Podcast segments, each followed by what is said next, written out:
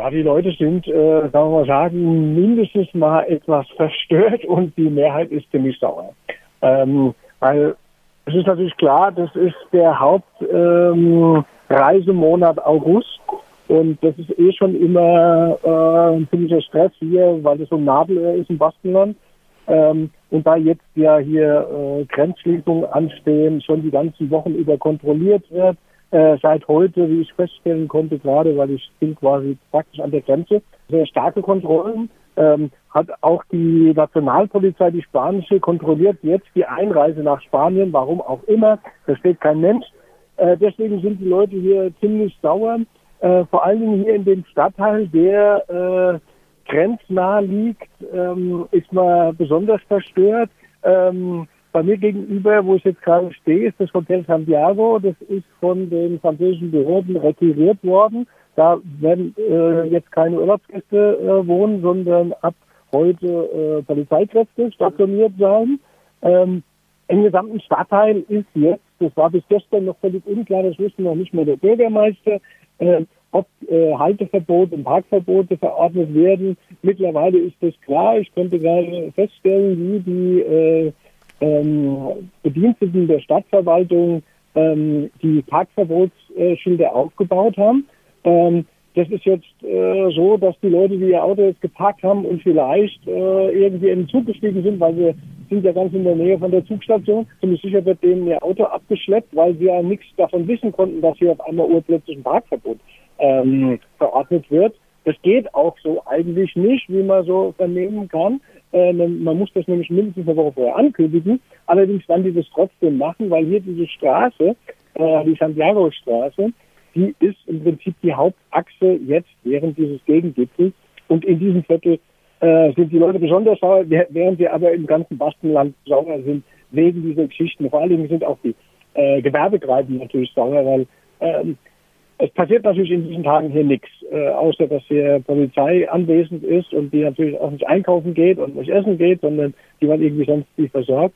Und das ist in den Kassen vieler Gewerbetreibenden hier ein ziemliches Loch. Du hattest in den vergangenen Tagen geschrieben, dass ähm, Lokalpolitiker äh, sich deutlich gegen den Gipfel ausgesprochen haben oder ähm, Unmut gezeigt haben. Woran machst du das äh, fest? Die sagen das ganz, ganz offen, wie zum Beispiel unser Bürgermeister hier, der Cote Senaro. Äh, der sagt, wie alle Leute hier, die sind verrückt.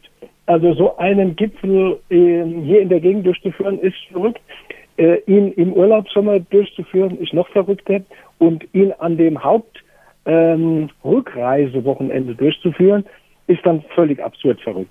Weil ähm, es werden zum Beispiel auf der anderen Seite der Grenze in, in San Sebastian, Irun und so weiter, werden mittlerweile Auffanglager ähm, aufgebaut, äh, weil man davon ausgeht, dass äh, in, in, in Nosti und äh, in den ganzen Städten, dass hier zahllose Touristen hängen bleiben werden die wegen der Grenzschließung ähm, nicht über die Grenze kommen. Das heißt, ähm, das wird vermutet, dass es ein ziemliches Chaos gibt und es hat nichts mit den Gegenaktivitäten zu tun, sondern einfach, weil hier absurd geplant wird. Äußert sich der Unmut der Bevölkerung und der Lokalpolitikerinnen auch äh, gegenüber dem Gegengipfel, der Mitte dieser Woche ähm, an der spanisch-französischen Grenze in Irun und Andai stattfindet? Nee, das ist eigentlich so, dass der Gegengipfel weitgehend unterstützt wird. Zum Teil, zum Beispiel hier der Cota Senaro, der, der Bürgermeister von Hendaya, der unterstützt klar den Gegengipfel. Der hat zum Teil sich dafür eingesetzt, äh, auch bei der Präfektur, dass es hier im, am Rand von Hendaya in einem ehemaligen Ferienlager von Nestle ähm, ein Protestcamp geben kann. Das äh, wird gerade aufgebaut. Äh, es wird damit gerechnet, dass so ab heute langsam bis zum Mittwoch die äh, etwa ein paar tausend Leute eintropfen, die sich an dem Gegengipfel da beteiligen wollen. An dem will sich auch als Privatperson allerdings äh, der Bürgermeister beteiligen. Ähm, es ist so, dass, wie gesagt, äh, die, die lokalen Behörden hier ähm, auf der einen Seite ein bisschen natürlich eingeschüchtert waren aus von den äh, Behörden aus Paris, die hier dann irgendwie äh, eine Angst schüren vor, vor dem schwarzen Block und so weiter, während äh, die natürlich die Veranstalter des Gegengipfels, man kennt sich ja hier, das ist ja alles relativ klein und überschaubar hier, weshalb die Lokalpolitiker sagen, also wir gehen nicht davon aus, dass hier während des Gegengipfels, äh, außer natürlich es gibt äh, massive Provokationen, irgendwie es zur Auseinandersetzung kommt, trotz allem wird hier von der, ähm, von der Seite der französischen Administration quasi äh, aufstandsbekämpfungsmäßig geplant, äh, dass wir zum Beispiel hier in der Santiago-Straße keine Autos stehen dürfen, hat einfach damit zu tun, ähm, dass diese Autos in der zentralen Achse runter zum, zum, zum Bahnhof, zur Grenze und zur Polizeistation äh, nicht umfunktioniert werden können als äh, Barrikaden. Ne? Und äh, das sind so die beiden Planungen, während die eine Seite klar plant mit ähm, friedlichen Fest, äh, Festcharakter, äh, die, die, der Gegengipfel und auch die Demonstration am kommenden Samstag, ähm, bereitet sich die andere Seite irgendwie auf äh, so eine Art äh, bürgerkriegsähnliche Zustände vor, wobei da nicht klar ist, äh, ob das eher dazu dient, diese Panikmache, äh, dass möglichst Leute, Leute kommen und möglichst wenig Leute sich an den äh, Gegenaktivitäten äh, beteiligen. Der Gegengipfel findet äh, ungefähr 20 Kilometer von Biarritz äh, entfernt statt, äh, in Andai und Tirol, wie gesagt. Warum konnte da kein äh, näherer Ort gefunden werden, also näher am G7-Gipfel? Ja, das ist natürlich immer so eine logistische Frage, ob es irgendwie möglich war. Es gab diverse Initiativen, das zu tun. Natürlich hat die französische äh, Administration alles versucht, äh, das insgesamt abzublocken oder wenn schon, dann weit äh, entfernt. Also wir wollten das zum Beispiel nach Dax verlegen. Das ist so 60 Kilometer äh, von äh, Biarritz entfernt Richtung Bordeaux, weil dort werden die Fernzüge angehalten. Also es fahren auch keine Fernzüge mehr durch hier bis, ähm, bis zur Grenze. Und dann hat man gesagt, ja, wenn da die Fernzüge erhalten, dann können ja die Leute, die aus sonst kommen, die können ja dann in Dax äh, da den Gegengipfel machen. Natürlich ist das ein Problem, dass natürlich die Leute von der Seite, also von der spanischen Seite der Grenze, äh, da wahrscheinlich gar nicht hinkommen. Äh, deswegen haben dann die Veranstalter noch versucht, das durchzusetzen in der Universität in, ba in Bayonne. Aber da gab es dann erhebliche Widerstände, sodass man sich letztlich einseitig entschieden hat, okay, man macht es hier, äh, auch weil man diese Grenze ja hier äh, zwischen Iran und Daya ablehnt, macht man das einfach hier, beidseits der Grenze, um auch klarzumachen, äh, dass diese Grenze eigentlich weg soll ähm, die ja jetzt wieder, äh, eigentlich gibt sie ja nicht offiziell in der EU, aber man sieht jetzt wieder sehr deutlich, dass da einfach eine Grenze ist, an der auch wieder ganz normal wie, früher äh, kontrolliert wird. Und ähm, um diese Situation deutlich zu machen, macht man das hier und man hat hier auch ähm, natürlich in der lokalen Politik die entsprechende Unterstützung, um das durchführen zu können.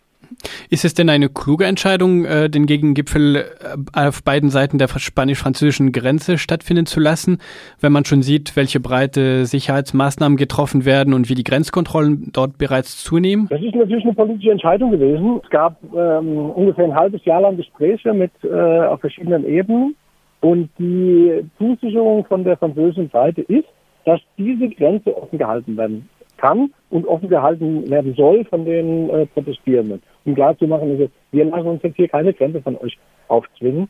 Ähm, und deswegen war das schon eine politische Entscheidung zu sagen, wir machen das genau hier und wir machen das genau beidseits der Grenze, um, ähm, um unsere Ablehnung deutlich zu machen und um, um klarzumachen, wir sind auch gegen diese, diese, diese, diese Grenzen und wir halten diese Grenzen auch offen gegenüber all diesen äh, Grenzsperrungen und Repressionsmaßnahmen, die da von französischer Seite und auch von spanischer Seite jetzt kommen. Angesichts der Konflikte unter den G7-Teilnehmern sind wohl auch keine bahnbrechenden Entscheidungen zu erwarten. Worauf zielen also der Gegengipfel und die Proteste gegen den G7-Gipfel? Da geht es natürlich drum, ähm, insgesamt, also man geht ja davon aus, man, das G7 äh, ist ja ein klar neoliberales Projekt. Es steht ja ähm, auch völlig ähm, unter der Kritik, ähm, wer vertritt, wer, wer ist denn da überhaupt vertreten? Also äh, zentrale ökonomische Mächte weltweit wie China oder Russland sind da ja auch gar nicht drin. Also da, da trifft sich so ein, so ein elitärer Club, der eigentlich nur äh, den eigentlich nur vereint so ein neoliberales Modell, das wir ja hier in der Krise sehr deutlich zu spüren bekommen haben mit äh, Rentenkürzungen, Lohnkürzungen, äh, tiefe Einschnitte in, in Sozialsystem und so weiter. Und äh, gleichzeitig wissen wir ja, dass in dieser Zeit die Schere zwischen Arm und Reich immer weiter auseinandergegangen ist.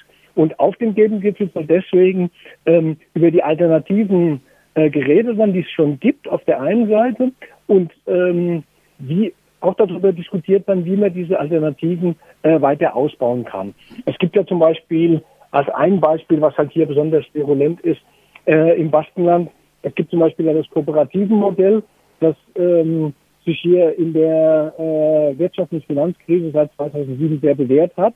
Äh, deswegen war die, die, die Arbeitslosigkeit im Baskenland äh, nur etwa halb so hoch, wie sie im, im Rest Spanien war.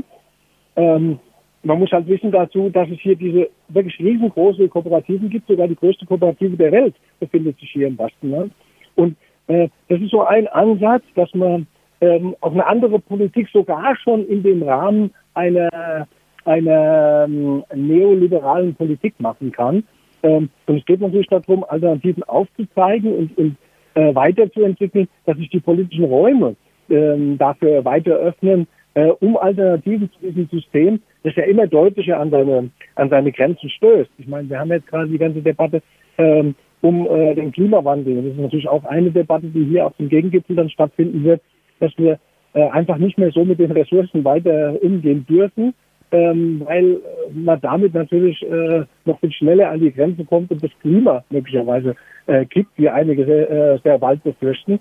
Und dagegen muss es Alternativen geben und die müssen entwickelt werden. Und das ist dann der zentrale Inhalt, äh, wie man mit, mit einer Welt, die wir jetzt vorfinden, umgehen können, um sie so umzugestalten, dass sie auch für äh, Menschen ähm, ja, verschiedene äh, Klassenumstände äh, vielleicht äh, weiter belebbar ist. An den Gegenprotesten und an dem Gegengipfel äh, beteiligen sich Organisationen, die eigentlich fast immer dabei sind, Gewerkschaften, ähm, globalisierungskritische Organisationen und so weiter. Bei diesen Protesten werden sich auch offenbar die Gelbwesten mobilisieren. Was ist bekannt zu den Aktionen, die von Ihnen geplant sind und zu der Kooperation oder Nicht-Kooperation mit den linken ähm, Organisationen? Die Gelbwesten haben angekündigt, dass sie ihre, ihr nationales Treffen im Protestcamp äh, abhalten werden. Äh, die werden sich auch an den Aktionen beteiligen, die und auch im Gegengipfel beteiligen. Allerdings haben sie äh, sich ein Stück weit außerhalb positioniert ähm, wollen klarer ähm, gegen diesen Gipfel auch äh, agieren.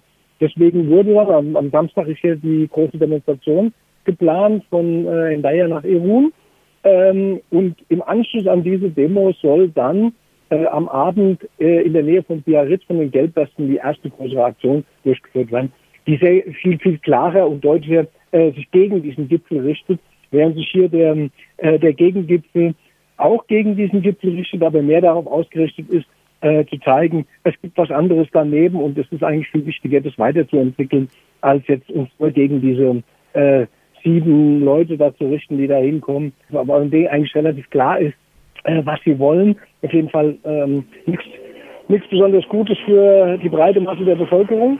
Ähm, und die Geldwesten orientieren sich halt ein äh, Stück weit stärker dagegen. Das hat natürlich auch mit der Geschichte zu tun, mit der mit der ganzen Repression, mit der sie seit fast einem Jahr ausgesetzt sind. Und äh, sie wollen sich natürlich da mit ihrer Forderung auch Macron die Mission natürlich auch deutlich stärker ähm, da positionieren, direkt in Biarritz. Mhm. Mit wie vielen Protestierenden rechnen die Veranstalterinnen und die Behörden? Beim Gegengipfel werden ungefähr so Teilnehmer 4.000 bis 5.000 erwartet. Äh, zu der großen Demo am, am Wochenende, das ist sehr schwierig natürlich auch zu sagen, ähm, werden 10.000 bis 15.000 erwartet. Das hat natürlich auch damit, hängt natürlich auch davon ab, ähm, inwieweit es möglich ist, äh, über die Grenze zu kommen. Es kann deswegen auch sein, dass die Demo auf der einen Seite der Grenze stattfindet, auf der anderen Seite der Grenze stattfindet und sich dann quasi äh, in einer Polizeisperre vereint, je nachdem, wenn die, wenn die Polizei sich nicht an die Abmachung hält, die Grenze offen zu lassen. Ähm, das wird man halt sehen, das ist schwer, schwer abschätzbar. Ähm, das hat natürlich auch damit zu tun, inwieweit die französischen Behörden und Polizei äh, mit dem weitermachen, was wir, was wir schon begonnen haben, äh, wie ein Mitarbeiter von uns von Radio Dreiecker schon erfahren musste, äh, dass er abgefangen wurde und ähm, äh, nach Deutschland wieder ausgeschafft würde. Also wenn diese Politik jetzt äh, in größerem Stil anläuft und die Leute gar nicht hier runtergelassen werden, ähm, dann ist es natürlich, ähm, und genau deswegen ist es so schwierig zu sagen, äh, wie viele Teilnehmer tatsächlich dann hier kommen, kommen werden und äh, teilnehmen werden. Aber man kann da trotzdem davon ausgehen, dass viele tausend Menschen sich hier ähm, über die Woche und dann vor allen Dingen am nächsten Wochenende hier in der Gegend äh, versammeln dann zu Protesten gegen diesen Gipfel.